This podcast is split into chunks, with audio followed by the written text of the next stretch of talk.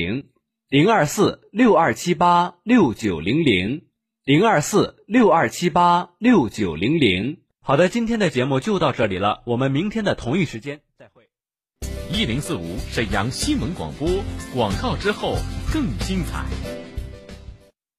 五根虫草，五根虫草，一小瓶虫草身体膏，用量超过五根虫草，再配以人参、鹿茸等十一味中药，六次提取精制成膏，补气养血，益肾助阳。一盒六瓶，吃十天，售价两千九百八十五元。虫草身体膏订购热线：四零零七幺八幺七九九，四零零七幺八幺七九九。虫草身体膏提示您爱自己，爱兄长，好虫草为健康。四零零七幺八幺七九九。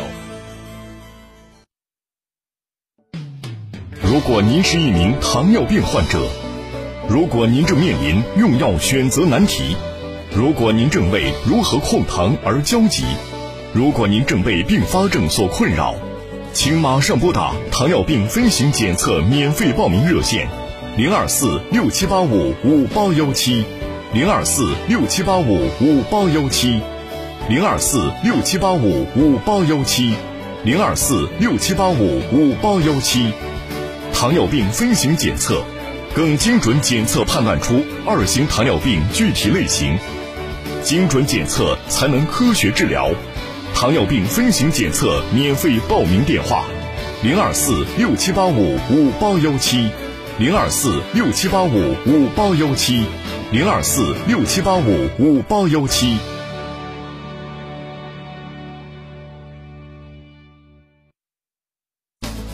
九月二十七日，首届国品家电节火爆开启，帅康、美的、创维三大电器品牌众多家电品类限时劲爆优惠，现场发放现金券，购物直接抵钱花，购物就送现金红包，精美伴手礼免费拿。就在九月二十七日下午一点半，地址铁西区新华南街三十一号天丰国际酒店，零二四三幺五九一零三四三幺五九一零三四。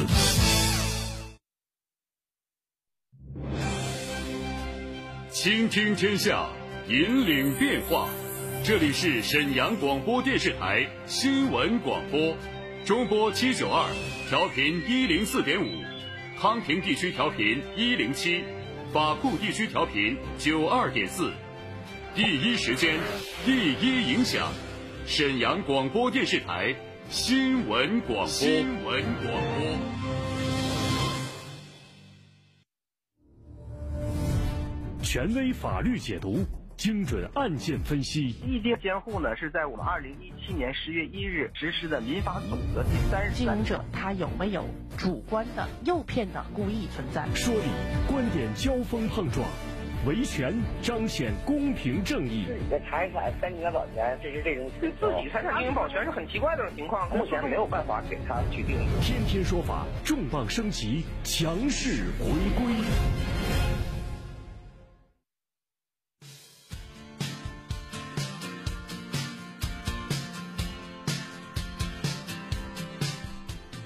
各位好，欢迎大家锁定中波七九二调频一零四点五沈阳新闻广播的电波，收听为您直播的《天天说法》，我是温纯。又到了我们一起和大家聊法律问题的时间了。那么您在生活当中遇到了相关的一些纠纷或者是维权，需要我们从法律的视角帮您解答、帮您剖析，都可以随时的参与节目互动。我们的直播热线是二二五八一零四五二二五八一零四五，拨通之后按一号键。另外也可以呢，加入到我们这个微信平台当中来，微信号码是 T T S F 加数字一零四五，字母 T T S F，也就是天天说法的汉语拼音首字母组合 T T S F，再加上数字一零四五。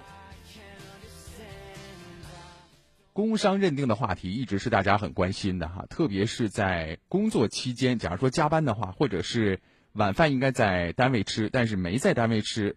在外面吃的，一旦路上出现交通事故了，这种情况之下能不能算工伤呢？今天我们稍后案例之机要和大家说说这个话题。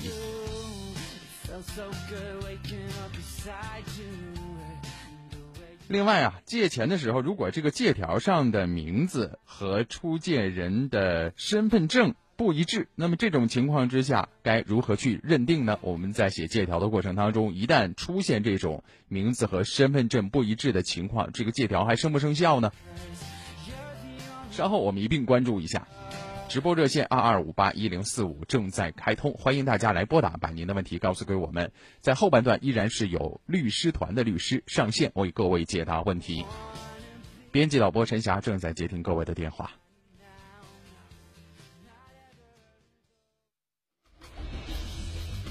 民生视角，法律解读，天天说法，案例直击。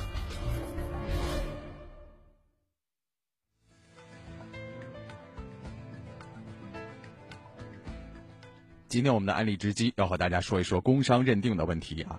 这工伤能不能认定呢？直接决定着员工一旦受伤了之后能不能享受到相关的待遇。说平时啊吃住都在工地的项目部，错过了晚餐外出吃饭，醉酒之后发生了交通事故致死，这工伤该怎么认定呢？醉酒是否为不予认定工伤为绝对条件呢？我们要通过山东省济南市的一级法院判决，要给出这样的一个答案，那就是这个最后的认定到底能不能被认定工伤？先来简单回顾一下这个案例：二零一六年的十二月三号，接近二十一点左右，山东省济南某路桥公司职工小强与项目部几位同事忙完工作之后，过了食堂的就餐时间，就是原本应该在食堂吃饭的。便一同到了位于工地附近的饭馆吃饭。饭后呢，返回单位的途中，司小强啊，就是化名啊，被杨某超速驾驶的一辆超载的重型牵引车撞倒身亡。那么交管部门怎么认定呢？经过认定，杨某超速驾驶超载车辆没有确保行车安全的行为是这起事故的全部原因。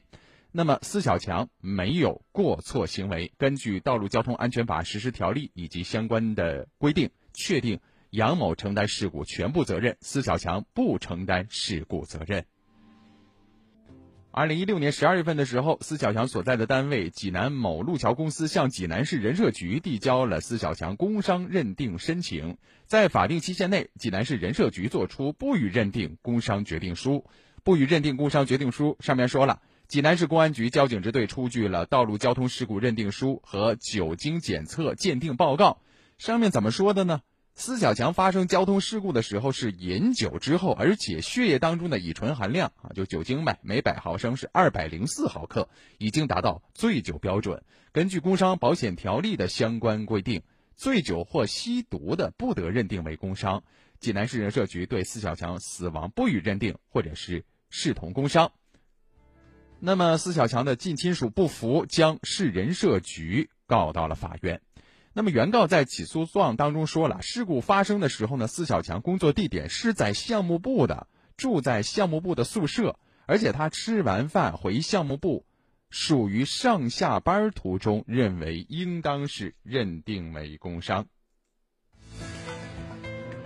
但是人社局辩称了，说这个职工司小强啊，外出吃饭之后返回到项目部，这个过程当中发生交通事故了，而且在吃饭过程当中有饮酒的行为，还醉酒了。那么综合工伤认定、上下班的目的性和工作相关性的考虑，职工的情形不具有上下班的目的合理性，事故的发生和工作原因也没有关系，所以说认定司小强所受到的伤害不属于工伤。那么法院经过审理之后怎么判的呢？判决撤销被告济南市人民，呃人力资源和社会保障局对司小强作出的不予认定工伤决定书，并于裁判生效、判决生效之日起三十天之内重新作出关于四小强工伤认定的具体行政行为。那么一审判决之后呢？被告济南市人社局提出上诉，那么济南中院经过审理依法驳回上诉，维持原判。说白了，就这事儿呢，认定成工伤了啊。那么法官怎么说的呢？关于这个案件呢，济南市中院此前作出的有关行政判决书已经发生了效力。那么这个判决书认为啊，工伤保险条例与社会保险法关于醉酒不予认定工伤的规定不完全一致。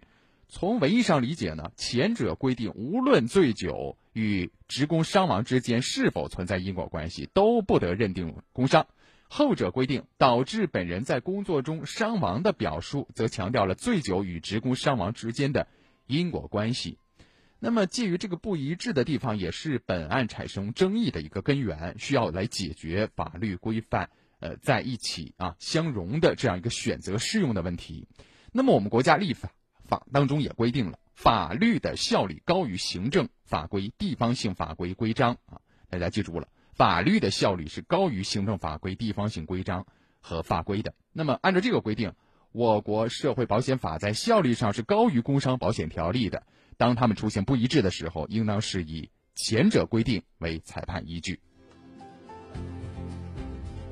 这个大家应该是在平时生活当中会遇到过啊，比如说呃物权法和物业管理条例。哎，你物权法呢就是一个法律了，那么物业管理条例呢是稍微在效力上低于法律的、低于物权法的这样的一个具体实施的一个行政法规。所以说呢，在具体如果出现不一致的时候，要。下位法高于上位啊，上位法高于下位法。那么在这个工伤问题上，那就是社会保险法高于工伤保险条例。那么这个案件当中，如果这个醉酒行为不是职工伤亡事故的引发原因，那么醉酒就不应成为认定工伤的一个阻碍条件。那么这个当事人司小强在交通事故发生的时候，虽然是醉酒状态，但是交通事故认定书认定他不负任何的事故责任。这就说明事故的发生和他的醉酒，并没有直接的关系啊，所以说呢，单纯的以醉酒认为不予认定工伤，这显然是法律适用不当啊。所以说这个工伤认定需要综合考虑到工作性质啊、工作时间呐、发生事故是否属于合理时间呐、合理路线、上下班途中等等因素，这才能最终来判定是不是能够认定工伤。所以很多事情没有那么的简单啊。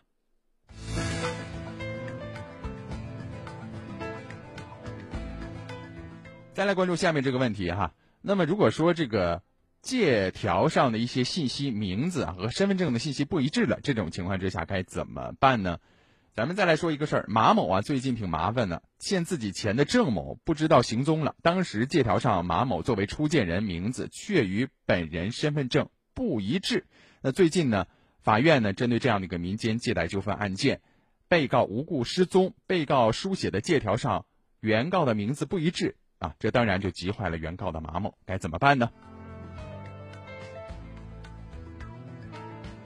那么，对于借条上出借人的姓名与原告啊，刚才说的马某不一致的这样的一个事实，法官呢在依法审查相关的证据材料和查明事实之后，判令被告郑某在判决生效。之日后十天之内一次性偿还原告马某的借款本金五万块钱和利息三万块钱，判决已经生效了。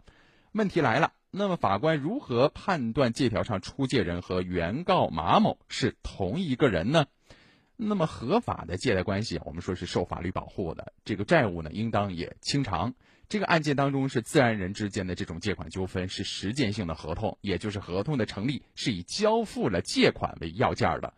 那么这个案件当中，被告向原告借款，而且出具了借条给原告，原告实际呢将借款支付给了被告，合同成立就生效了。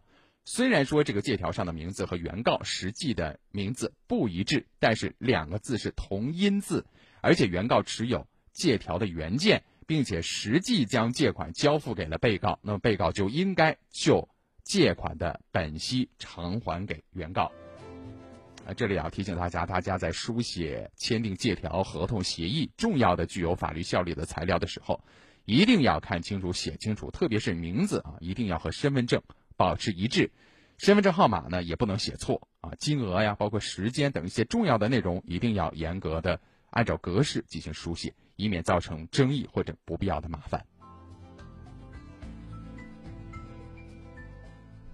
好了，以上就是今天天天说法案例直击的全部内容。我是温纯，下面是一小段广告。广告之后呢，我们将请律师上线为各位听友解答其他方面的法律问题。一会儿回来。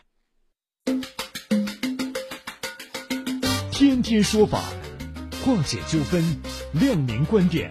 直播热线：二二五八一零四五，律师在线教您维权。各位听众朋友们，大家好，我是辽宁公正律师事务所的律师杨博雷。想要讨说法，锁定天天说法，我和主持人温纯一起在直播间等您。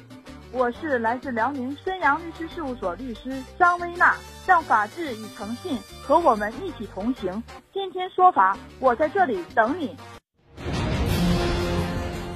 法理诠释道理，态度彰显力度，热点事件，法眼聚焦，民生话题，普法评说，天天说法，强势来袭。一零四五沈阳新闻广播广告之后更精彩。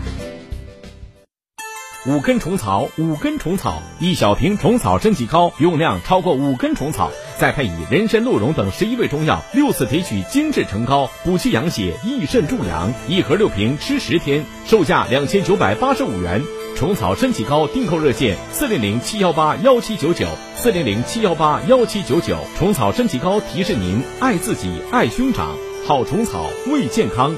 四零零七幺八幺七九九。南西双版纳拥有罕见的热带雨林保护区，森林覆盖率高达百分之八十，空气中负氧离子浓度更好，有着“天然氧吧”的美称。这里的年平均气温二十一度，四季如春，是公认的宜居城市。赤子百亿的融创西双版纳国际度假区就依傍在绝美的澜沧江畔。繁华配套，万众瞩目，是品质生活、度假养老的人间天堂。水陆两栖乐园、傣秀剧院、星级酒店群、风情酒吧街、商业中心，众星拱月，一站式教育圈，三甲级医院，配套完善，公寓洋房、风情别墅，来版纳才能遇见你理想的生活。现在报名版纳看房游，三天两晚，吃住玩全包。电话零二四三幺五六幺九零五三幺五六幺九零五。如果您是一名糖尿病患者，如果您正面临用药选择难题，如果您正为如何控糖而焦急，如果您正被并发症所困扰，请马上拨打糖尿病飞行检测免费报名热线。零二四六七八五五八幺七，零二四六七八五五八幺七，零二四六七八五五八幺七，零二四六七八五五八幺七。糖尿病分型检测，更精准检测判断出二型糖尿病具体类型，精准检测才能科学治疗。糖尿病分型检测免费报名电话：零二四六七八五五八幺七。零二四六七八五五八幺七，零二四六七八五五八幺七。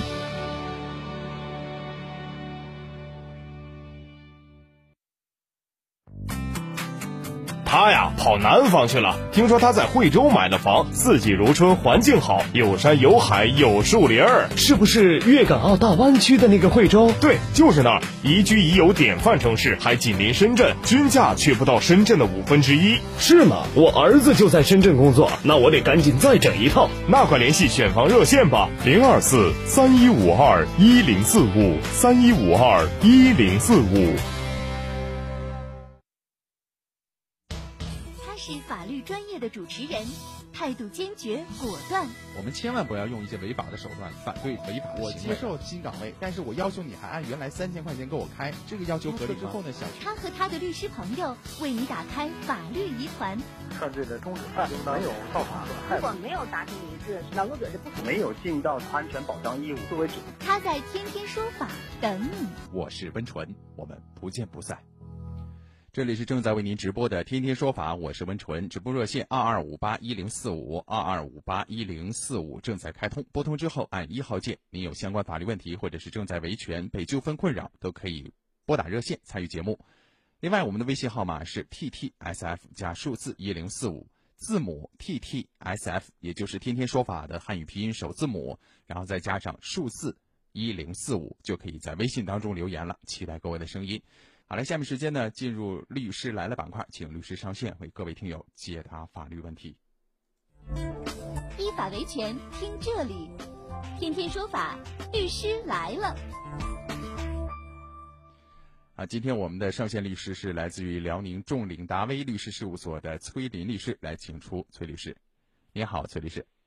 温晨好，听众朋友们大家好。哎，来关注一下大家的问题啊。首先，第一位听友呢是问学区房的事儿啊。他说：“温纯好，律师好，我买的二手学区房啊，今年孩子上小学，可是现在呢，开发商说这二手房不可以是学区房了啊，上学区了。那么这事儿该怎么解决呢？归哪个部门管呢？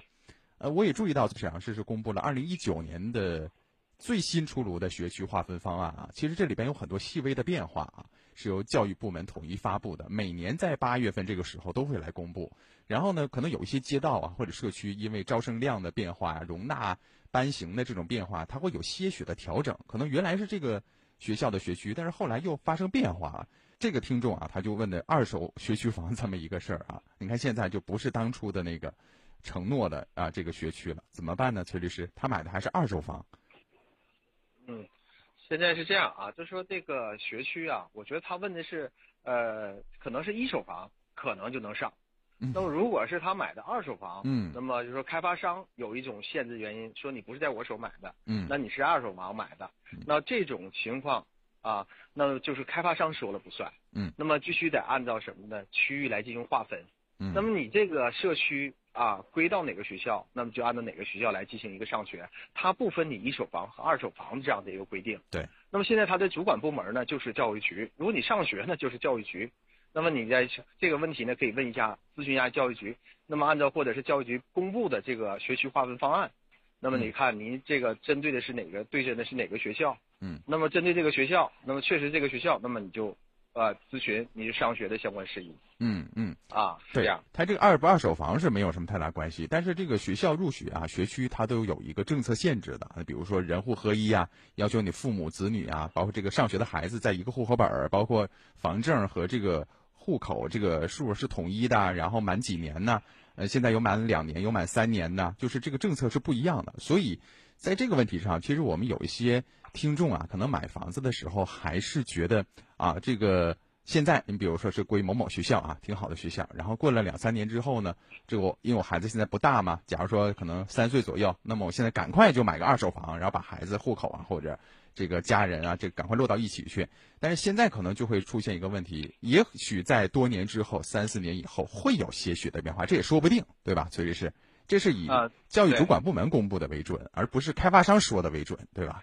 对，而且呢，就是按照我们现有的政策呢，就是说你这个开发商不能以这个某某进行学区来对外进行一个宣传，作为你这个房屋的一个卖点，这样的一个宣传本身就是违规的。嗯，所以说我们这个呃学区呢，还是以啊当年公布的这个学区的这个划片方案为准。嗯，没错哈，这个我们在节目当中反复和大家说了哈，大家一定要切记这一点哈。谁说的算呢？教育主管部门说的算，不是售楼员说的算，也不是卖你二手房的那个房主说的算啊。他卖你呃之前肯定会说我这是什么什么学区，但是几年之后呢，是不是还这样呢？这谁都不好说啊。好，再来看下面这个问题啊，这位朋友他说：“崔律师好，温纯好，我和前夫离婚了，孩子抚养权归前夫，孩子户口随我在娘家。”现在涉及到娘家拆迁有人口和房屋的补偿，现在前夫想要孩子的那一份补偿款和房屋面积补偿，想问一下，这种情况之下，孩子的那一份补偿法律上是怎么规定和划分的？我不想给男方可以起诉变更抚养权吗？崔律师，就是因为离婚之后抚养权已经确定了，但是在这个房屋拆迁有补偿款问题上又出现新的分歧了，怎么解决？思路是什么呢？崔律师。呃，首先，它这是两个问题。第一个呢，就是说这孩子归孩子的一个补偿，那么就是孩子的这个财产，嗯，跟其他人没有任何的关系，包括父母都没有任何的关系，因为他是因为他的人头，那么获得的这个补偿款，那本身就属于他个人，嗯，啊，这是明确的。那么第二点呢，就是说，呃，他想呢变更这样的一个抚养这个关系，然后呢控制这孩子这个财产。那个变更抚养关系呢，并不是说因为财孩子的财产变化来进行一个变更，变更抚养关系呢，主要是考虑孩子的一个成长。如果那么现在呃监护人这方，比如说这孩子判给他的父亲了，那么孩子的父亲对于孩子的这种监护成长不利的，啊，这种情况下可以要求来进行一个变更。嗯，但是因为孩子的这个个人财产发生了变化，以这个理由来提出进行变更的话，法院或者是法律上都是不允许的。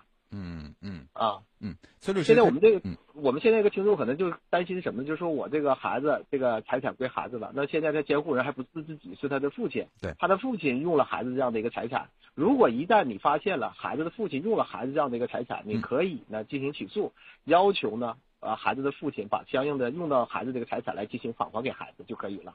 嗯嗯，啊，另外，崔律师，他这个刚才您说这个属于孩子个人的这个财产啊，他跟这个孩子成没成年有没有关系？比如说他未满十八岁啊，或者是已满十八岁，这个有必然联系吗？